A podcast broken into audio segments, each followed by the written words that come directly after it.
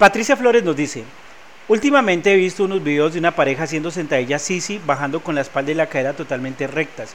Me gustaría saber qué tan bueno o malo es hacerla así. Mira, la sentadilla siciliana tiene algo es que aísla el cuádriceps de una forma muy bacana.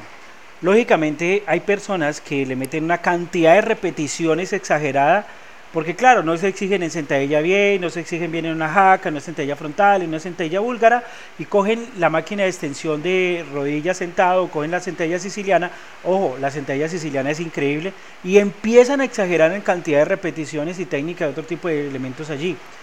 Recuerde que la sentadilla siciliana es de alta exigencia para la articulación de la rodilla.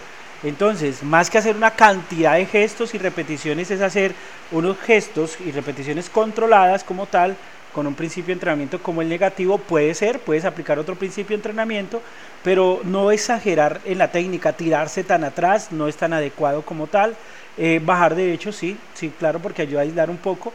Habría que mirar realmente el video que, que dices, pero en lo personal nunca evalúo ni los videos de otra persona ni las técnicas de otra persona, a no ser que sean mis propios asesorados, porque no me gusta eh, calificar o descalificar el trabajo de otro por respeto a ellos como persona y por respeto al esfuerzo que hacen para generar contenido.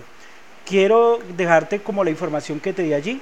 Recuerda, sentadilla siciliana, sí, la espalda derecha, no tirada hacia atrás, la espalda derecha, por favor, no tirada hacia atrás, muy parecida a una sentadilla normal y más bien controlas el gesto bajando un poco más lento, subiendo de forma explosiva y chévere, full bacano, sentadilla siciliana increíble.